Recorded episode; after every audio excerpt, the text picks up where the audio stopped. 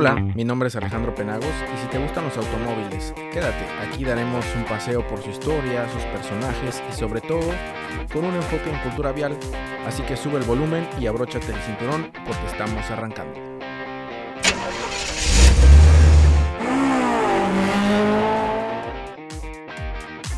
Desde hace mucho tiempo, desde hace muchas décadas, la industria automotriz ha venido enriqueciéndose de ciertas actividades que han venido a, en cierta manera, a mejorar todo lo que es la seguridad en los automóviles, ya sea actividades militares, toda esta tecnología que se desarrolla, pues le aporta mucha, mucha seguridad a los, a los automóviles, o también, por ejemplo, actividades de ocio, como las carreras, toda esta búsqueda por hacer los vehículos más veloces, más seguros, que cuando tengan accidentes, pues bueno, no le hagan tanto daño a los, a los ocupantes. Entonces, por ejemplo, si hablamos en temas de seguridad, toda esta mejora continua, pues ha derivado a la clasificación de varios accidentes a lo largo del tiempo. Esto no quiere decir que ya se tenga una clasificación total de cómo suceden los, accidentes hoy en día, sino que pues cada vez más se, van, se va ramificando más toda, toda esta área de la seguridad. Y es así como llegamos, por ejemplo, a esta área de las volcaduras porque la mayoría de accidentes pues, son frontales, pueden ser laterales o pueden ser por alcance en la parte de atrás. Esto no quita que también en algún momento dado pues el, vehículo pueda, pueda sufrir una volcadura, ¿no? Entonces, ¿cuándo vamos a tener una volcadura? Bueno, sucede cuando dejamos de tener adherencia al piso, ya sea por, por colisión o por el abandono de la vía, que la velocidad pues influirá en gran medida a este suceso. Y esta pérdida de adherencia de las llantas con el suelo pues hará que la volcadura afecte considerablemente al habitáculo del vehículo donde van los pasajeros y quizás si el vehículo pues no tiene las medidas necesarias, las medidas seguras desde fábrica, pues entonces eh, tendremos que apoyarnos de otros elementos que nos van a ayudar para cuando esto suceda. Entonces ya que hemos identificado y ya sabemos que tenemos que dotar de una mayor protección a los ocupantes de un vehículo en la parte superior del mismo, pues ya podemos decir que, que podemos desarrollar varios elementos que nos van a proteger para una volcadura.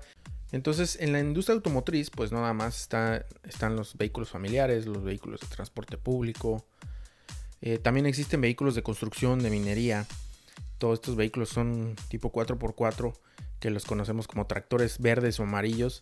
Estos también estarán dotados de algunas estructuras que los van a ayudar a que cuando hay alguna posibilidad de volcadura, pues también hayan elementos que los protegen.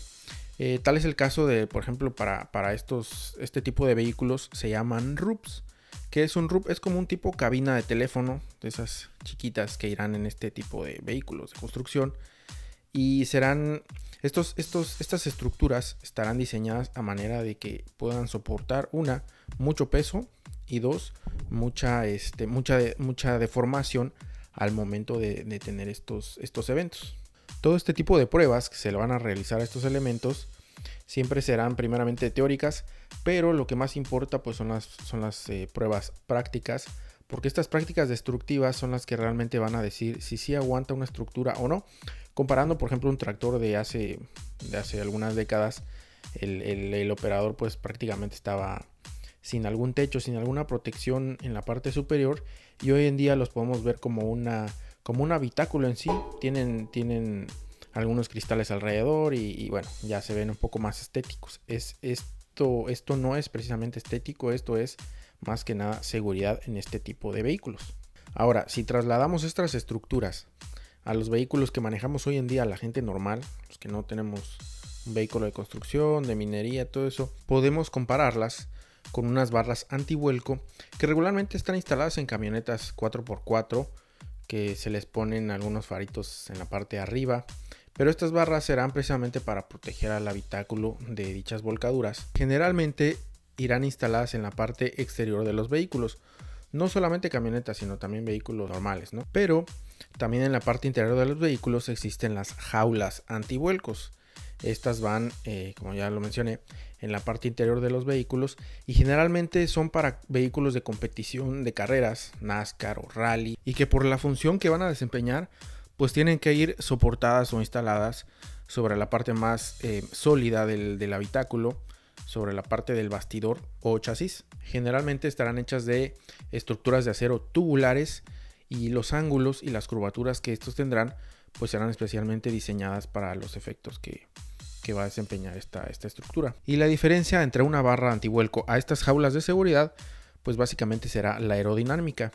Al ir en la parte interior, pues no afectamos nada de, la velocidad, nada de la aerodinámica y permitimos que el vehículo pues sea, sea más veloz y en la parte interior pues sea, sea mucho más seguro. Pero bueno, la, no importa si es exterior o no importa si la estructura es interior, lo que sí va a importar en estas dos estructuras es que estén bien ancladas a la parte más resistente del chasis y que ninguna de estas dos estructuras estorbe ni la salida ni la entrada de los pasajeros en caso de alguna emergencia. Pero todo dependerá de la utilidad final del vehículo al cual vamos a, vamos a ponerle estas estructuras, porque no precisamente pues tienen que venir de fábrica, ¿no? También se pueden hacer instalaciones externas una vez ya comprado el, vehículo. En ambos casos, ambas estructuras tendrán que aguantar 3.5 veces el peso del, vehículo y que no se lleguen a deformar más de 10 centímetros en caso de una volcadura. Existen también, por ejemplo, en carros deportivos los arcos de protección. Estos arcos van, son unas barras metálicas redondas que van en la parte detrás de los asientos del pasajero. Y estos sí, en su gran mayoría, pues ya vienen instalados de, fábrica, ¿no? Aquí lo interesante es saber que también la parte del, del marco del parabrisas en un vehículo deportivo juega un papel importante también en esta estructura, ya que debe de cumplir ciertas propiedades de resistencia en caso de una volcadura y una vez que el, marco del, parabrisas ha cumplido su función y los arcos también, bueno entonces aunque sea un vehículo deportivo, aunque sea un vehículo descapotable, también tendremos una cierta seguridad para los pasajeros de este vehículo en caso de una volcadura. Una nueva forma de modificación de estos arcos eh, son los arcos desplegables o automáticos. Estos se encuentran escondidos, pero cuando los sensores instalados para este fin detectan una posible volcadura, eh, automáticamente se van a desplegar y se asegurarán en una nueva posición para que queden totalmente dispuestos para el impacto o los impactos que se van a desencadenar próximamente. Ahora, estas estructuras automáticas desplegables no solamente se encuentran instaladas en vehículos deportivos, también en la industria, por ejemplo, maquinaria de obra pública, vehículos que se utilicen en almacenes con muy poco espacio o quizá en el campo donde, la, donde los árboles entorpecen la, el funcionamiento de dichos vehículos. Entonces, pues se tendrán que instalar estas, estas estructuras automáticas en caso de que, de que suceda una volcadura, pues bueno, ya se, se tendrán que activar. Las hay en forma de barras como si fueran una portería, las hay también en forma de arcos como los carros deportivos. Y también hay, por ejemplo, en forma de X, como si salieran unas antenitas al vehículo. Estas dos barras estarán separadas y lo único que van a hacer es desplegarse hacia la parte de arriba a, los exteriores para dotar de una mayor seguridad al vehículo y en caso de que se de que suceda una volcadura ya no siga, o sea, ya no de vuelta, sino que nada más quede ahí sobre la parte lateral del vehículo. Estos sistemas tienen la ventaja de poder activarse entre 0.5 y 0.7 segundos una vez que el sensor ha detectado que hay una volcadura inminente y, nos aseguramos de que, de que esta velocidad a la cual se activan los, las barras pues nos puedan proteger o puedan proteger a los, a los operadores de los vehículos. Ahora, voy a hacer un pequeño paréntesis para mencionar las cinco lesiones más frecuentes que, se, pueden ocurrir en cualquier choque de cualquier tipo, de cualquier categoría. ¿no? importa si es volcadura, frontal. Bueno, existen cinco lesiones más frecuentes, de las cuales, por ejemplo, la número uno es tórax y torso. La número dos, traumatismo cráneoencefálico. Eh, la número tres, cabeza y cuello. La número cuatro, vertebrales. Y la número cinco, de columna. De estas cinco lesiones más comunes, más frecuentes, quizá la primera pues no tenga que ver mucho con, una volcadura, que sería lesiones de tórax y torso, que son traumatismos abdominales que pueden afectar órganos internos y extremidades. Pero bueno, las siguientes cuatro están íntimamente relacionadas con una volcadura y por eso pues también la importancia de todo, de todo lo que estamos hablando. Por ejemplo, el segundo, la segunda lesión más, eh, más frecuente es traumatismo craneoencefálico, que en ocasiones pues se puede llegar a perder la conciencia. La tercera es de cabeza y cuello, que se pueden producir algunos rasguños, golpes, moretones. Incluso se puede llegar a alterar varias arterias o sistema respiratorio. La número cuatro son vertebrales. Estas lesiones provocan esguinces cervicales provocadas por flexiones bruscas de cuello y su recuperación es muy lenta. Y la número 5 son lesiones de columna, donde la médula espinal, pues eh, el tejido nervioso se ve afectado, la comunicación entre el cerebro y diferentes partes del cuerpo se pueden producir em, paraplegias y entre otras lesiones más. Bueno, entonces, entendiendo que en una misma volcadura podemos tener una o varias de las cinco lesiones más frecuentes que suceden generalmente en una colisión, pues entonces es, es necesario mencionar también el reposacabezas este elemento que va en la parte superior del sillón, que prácticamente su función no es la del descanso de la cabeza, sino todo lo contrario, esta, este elemento va a ayudar a reducir las lesiones derivadas de una colisión hacia nuestra columna, hacia nuestras cervicales, hacia nuestro cuello, hacia nuestra cabeza. Esto va a ayudar mucho. Por lo tanto, es un elemento que forma parte también de la seguridad pasiva de nuestro vehículo todos estos capítulos que estamos platicando eh, son para eso, ¿no? Mencionar los, elementos de seguridad pasiva que nos van a ayudar después de, tener un, percance o una colisión. Y para entender un poco más acerca de la importancia de un reposacabezas, debo de mencionar el nombre de la primera vértebra que tenemos en, nuestro, en nuestra columna vertebral, que sería Atlas. Esta, esta vértebra soporta o hace una analogía del personaje mítico eh, que carga al mundo. Entonces esta, esta vértebra carga todo lo que es el peso de nuestro cráneo, nuestro, de toda la parte superior de nuestro, nuestro cuerpo.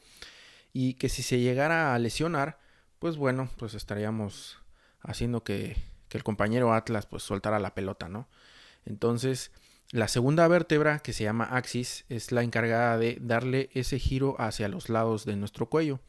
Entonces, en, esta, en estas dos primeras vértebras está concentrada prácticamente el soporte de nuestra cabeza y que si nosotros nos llegamos a lesionar, pues bueno, podríamos tener muchas consecuencias eh, desagradables para nuestra salud después de, un, después de un golpe. Ahora, si nosotros nos imaginamos, por ejemplo, en cámara lenta y un vehículo te colisiona por la parte de atrás, iremos viendo cómo se desarrolla el golpe. La, la forma de nuestra, de nuestra columna vertebral es una forma en S, normalmente está en S, y conforme se desarrolla el, golpe, esta, esta, columna se va a ir pegando hacia el asiento, hacia nuestro asiento, y poco a poco se va a ir desenrollando, tomando la forma del asiento, hasta que nuestra cabeza, hasta que nuestro cráneo va a pegar con el reposacabezas. Todo este tipo de movimientos y estudio del, del comportamiento del latigazo, de lo que es la columna vertebral, se viene midiendo a principios de los años 90 y desde que se empezaron a medir, por ejemplo, el 3% eran nada más positivos, el 15% de, todos los, de todas las pruebas eran aceptables y el 82% eran de una calidad pobre. Y dependiendo de la geometría se fue mejorando hasta llegar al 2010, donde a partir del 80% pues ya son, ya son positivos y el otro 20 restante son aceptables de, de medio para arriba, ¿no? Uno de los ideales de estas pruebas es que tu cabeza no recorra un ángulo mayor a 25 30 grados. Es decir, tú, tu, vista la tienes hacia el frente y con el movimiento hacia atrás, o sea, tu cabeza quedará viendo tu vista hacia la parte de arriba. Este ángulo de la parte de enfrente hacia la parte de arriba no tendría que pasar 25 o 30 grados. De igual manera, la dinámica en la que se va desplazando nuestra columna pegándose hacia, hacia el respaldo del asiento, no tendría que pasar más de 70 milisegundos para que la cabeza toque dicho respaldo. Y estas pruebas se hacen generalmente con unos, eh, con unos maniquís que se llaman dummies especiales para, para hacer estudios de choques, donde la columna vertebral pues también es hecha de, de piezas de metal. Cada, cada vértebra está hecha de piezas de metal y en medio van unos sensores que miden la deformación y los latigazos y toda la resistencia que, está muy, que, es muy similar a la resistencia de las vértebras humanas. Por lo tanto, con el paso de los años eh, se han ido dejando estáticos, haciendo que ya no se puedan remover, haciendo que ya no la gente ya no los quite, porque precisamente son un elemento más que por estética, más que por comodidad, son un elemento que es para la seguridad de los pasajeros. En los años 70 y en los años 80 todavía se seguían vendiendo vehículos sin estos, sin estos elementos de fábrica y, lo, y, de la manera en que se tenían que instalar pues era comprar un kit de, un kit de seguridad para poder hacer el automóvil y no, no era una exigencia básica pues, De igual manera, en el primer episodio mencionamos algo acerca de, las sillas para bebés. Estas sillas para bebés eh, no solamente ayudan a retener al, bebé con un cinturón de seguridad para, ellos, ¿no? Para, su peso, para su altura, sino que también eh, protegen también toda la parte de la columna y las cervicales que tienen los niños. Es por eso que al momento de conducir un vehículo, si nosotros lo que queremos es proteger a los niños de ese, de ese vehículo, es necesario que vayan en una silla de bebés en estos sistemas de retención infantil porque ayudarán a reducir en un 75% las muertes y en un 90% de las lesiones que ellos puedan tener. La mayoría de lesiones se presentan en trayectos cortos ya que no se toma con mucha seriedad la instalación de los mismos. Y antes de comprar uno, pues hay que investigar para qué tipo de vehículo se va a instalar. Esto viene en el manual de tu vehículo para que coincida con las características de la silla que nosotros vamos a comprar. Es muy importante que la cabeza del niño nunca sobrepase la altura del respaldo de la silla en cualquier situación, en cualquier altura, en cualquier peso jamás debe de pasar la cabeza del niño a la altura del, respaldo. Por ejemplo, las lesiones más frecuentes en los niños de, hasta dos años son en el cuello, generadas por el tamaño de la cabeza y la fragilidad de la columna vertebral. De niños de 2 a 4 años, la mayoría de las lesiones son en la cabeza debido a que las vértebras no son suficientemente fuertes para soportar las desaceleraciones bruscas. Y niños de 4 a 10 años, pues la mayoría de las lesiones son en el abdomen, porque tienen mayor riesgo de sufrir hemorragias internas o lesiones abdominales, ya que los órganos no están suficientemente fijados a su estructura abdominal. Es por eso que de los primeros años que, que un niño utiliza una silla, es recomendable ponerla en sentido contrario de la dirección del vehículo, es decir, como si estuviera mirando para atrás. Y a partir de los dos años, ahora sí ya es recomendable que el niño vaya viendo eh, en dirección hacia, hacia el frente del vehículo, ¿no?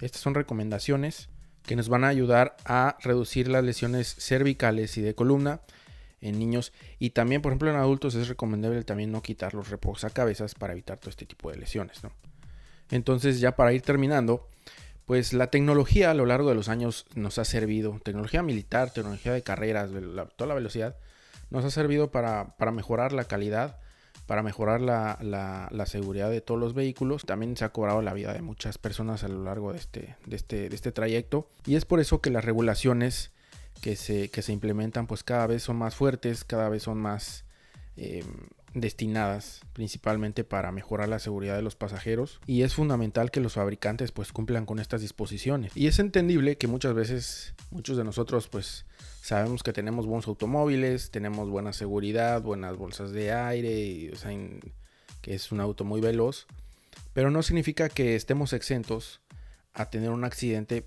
simplemente eh, por el hecho de tener estas características en un vehículo Ah, también existen peatones, gente en bicicleta, gente en motocicleta, que merece también un, cuidado y no solamente porque nosotros estemos completamente seguros, sepamos que, que también la gente afuera se puede lesionar.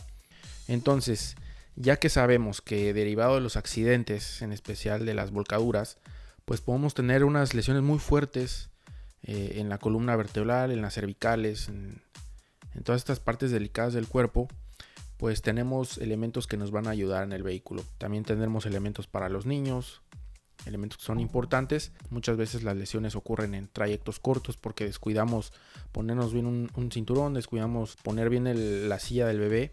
Y estas lesiones que suceden no precisamente son en un choque, sino una frenada brusca, un movimiento brusco de un, de un volantazo. Y es importante pues también manejar con mucha precaución porque alguien te espera en casa. Bye.